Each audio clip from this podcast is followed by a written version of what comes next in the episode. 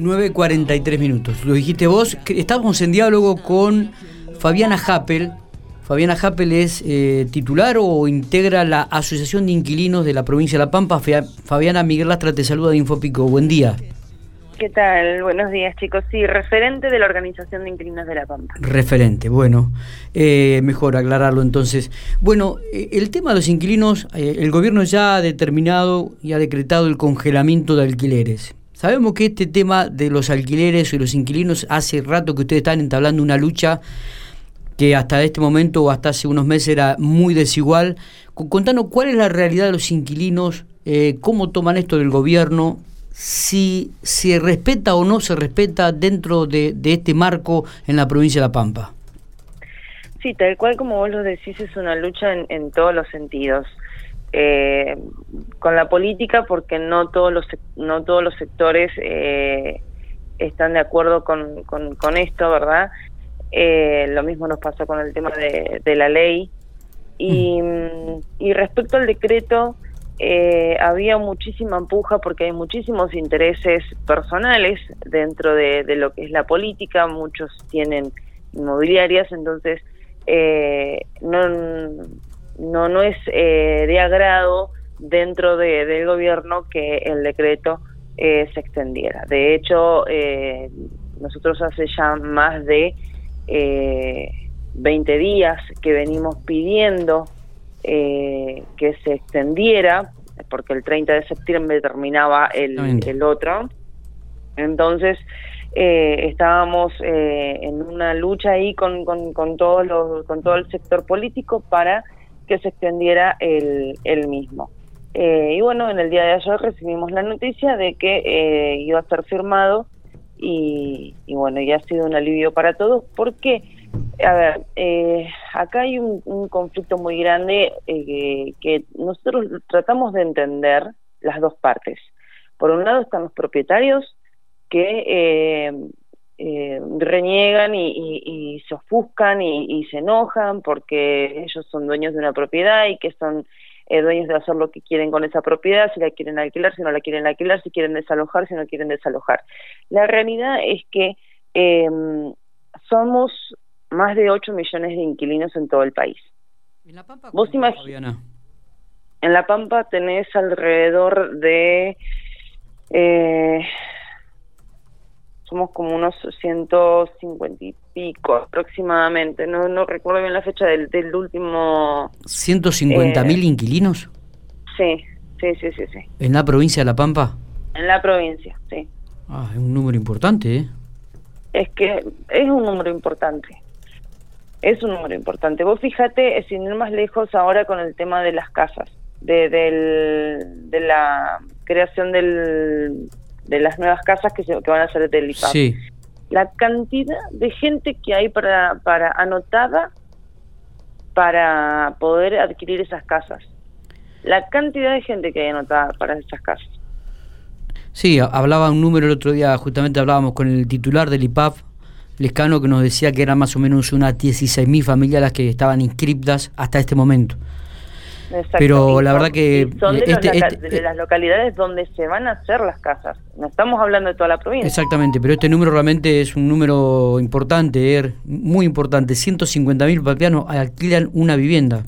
Vos estás, estamos hablando no solo de familias, sino también de estudiantes. Sí, sí, sí. sí. De estudiantes, te tenés eh, el monotributista, los comerciantes, son muchísimas las personas que alquilan. Fabiana... Buenos días, Matías Oporto te saluda. Buenos días. Eh, esta suspensión de desalojo por falta de, pago, eh, siempre hay una doble, un doble inconveniente con esto, que es que también se va eh, acumulando la deuda que va generando el inquilino con el dueño de, de la casa, ¿no? ¿Se ha pensado en alguna herramienta para después eh, resolver esto? Pasa lo mismo con las cooperativas y, la falta de corte cuando, cuando no pagás. Eh, ya hay gente que está debiendo 10, 11 facturas y, no, justamente nos decían esto, ¿cómo va a ser para pagar el usuario las facturas? Y en este caso es, ante la prohibición de desalojo, ¿cómo va a ser el inquilino después para para pagar esta deuda que ha generado con, con el dueño del local o, o, vivienda, digamos. Bueno, sí, eh, son temas que sí, obviamente que se han, se han charlado. El tema es poder negociar con el sector político ese tipo de cuestiones. Eh, porque es, es complicado, es muy difícil, porque uno trata de ponerse de los dos lados, pero acá hay una parte que es la más vulnerada, que es eh, eh, el sector inquilino, si bien digo, el sector inquilino.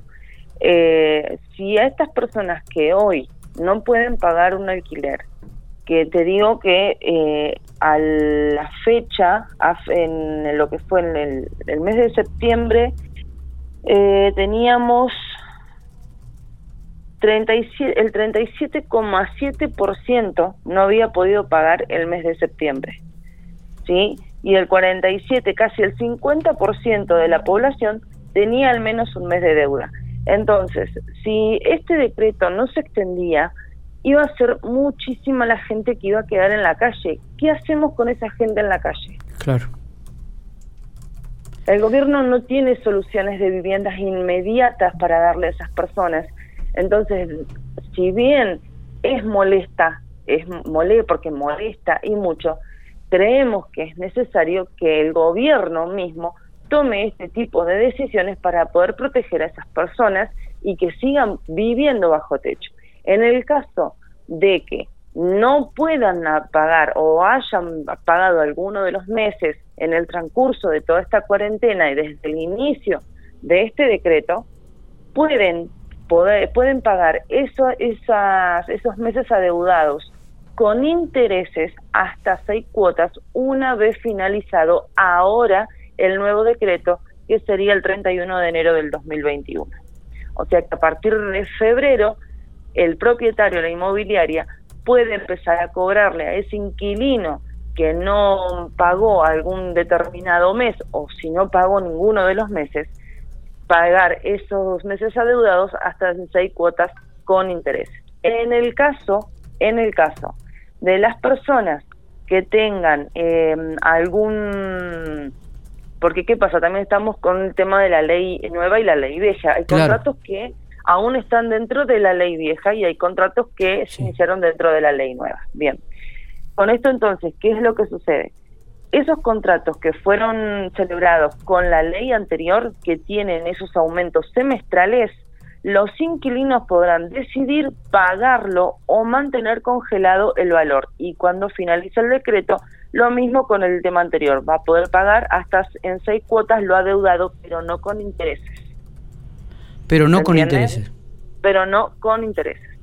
Los precios de los alquileres se congelan a partir del momento, que no sé si ya habrá salido en el día de anoche en, el boletín oficial el, la extensión del decreto, eh, pero eh, se congelan los precios y están eh, prohibidos los desalojos hasta el 31 de enero del 2021. Eh, cuando hablabas del 37% que no había podido pagar septiembre, estamos hablando de 50.000 inquilinos que no han podido pagar el mes de septiembre y después tenés un 47% que además adeuda un mes más o, más meses.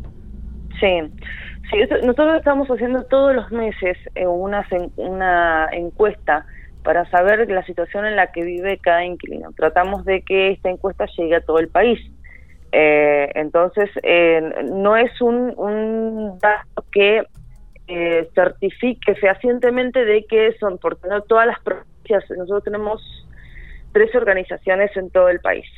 Eh, entonces es difícil llegar a otras localidades donde no tenemos organizaciones. pero bueno, sí, esos números son los que vienen arrojando todos los meses, te, ya te digo, todos los meses venimos haciendo encuestas para saber la situación en la que se encuentran eh, los inquilinos. Y en el mes de septiembre, tal cual el 37,7% no había podido pagar el mes de septiembre. ¿Y, qué lectura, Fabiana, hacen de aquí a fin de año? Eh, es que va a estar... Me imagino que ustedes se reunirán y también hablarán de este tema, ¿no? Sí, eh, esperemos que, que, esto calme un poco, que, que es, es, es, totalmente difícil decirlo porque estamos luchando no solamente contra la, contra la economía de, un país, sino contra un virus. Eh, así que nada, tratamos de, de, tener expectativas positivas en cuanto a la situación de acá a fin de año, porque la verdad que no la, vemos bastante complicada. ¿Hay, alquiler, ¿hay, alquileres disponibles, Fabiana? ¿Disponibles para alquilar? Sí, para alquilar. Sí, sí, hay, demanda hay. Hay demanda. Sí, Sí, sí, sí. Bueno, porque también hemos escuchado que muchas familias ya han comenzado a eh, vivir juntos con aquellos hijos que por ahí estaban alquilando por un lugar y que se han quedado sin trabajo y que no pueden pagar más el alquiler, entonces de repente van a vivir a la casa de padres o de familiares. También se ha escuchado eso, ¿no? Claro, pero a ver, por eso nos ha pasado con el tema de los estudiantes que estaban afuera o estudiantes mismos que están acá dentro de la provincia que, que ¿cómo hace una familia para bancar? Uno, ponle, si vos estás, yo estoy alquilando acá en la provincia y a su vez le estoy alquilando a mi hija un departamento en Córdoba, por, por, por, una, por suponer algo, ¿no es cierto? Sí. ¿Cómo hago yo, si mi hija la tengo acá, cómo hago para bancar esos dos alquileres? Y aparte con lo que con lo que hacen, porque te siguen aumentando, te siguen cobrando todos los impuestos, entonces hay que poner un freno porque no, no, es que, que uno no quiere pagar porque no quiere, es porque no puede. La situación económica, la situación que se está viviendo a nivel mundial impide que muchísimas de las personas no puedan trabajar directamente, algunas no trabajan, no cobran sueldo. ¿Te explica? Entonces, ¿cómo haces vos para poder bancar esos alquileres? Sí, esta es una situación complicada. Bueno, Fabiana, te agradecemos estos minutos. Queríamos escucharlo de su palabra, como referente de la Asociación de Inquilinos en la provincia de La Pampa, la situación de los alquileres, la cantidad que hay. Realmente hay números que, llaman mucho la atención. Esperemos que esto se pueda concretar, que las soluciones vayan llegando y que, bueno, este, realmente la, gente pueda este, comenzar a trabajar, pueda comenzar a regularizar sus deudas y todo se llegue a buen término. ¿eh? Muchísimas gracias por estos minutos. Ojalá. Ojalá, chicos. Gracias a ustedes. Hasta luego. Muy bien, Fabiana Happel.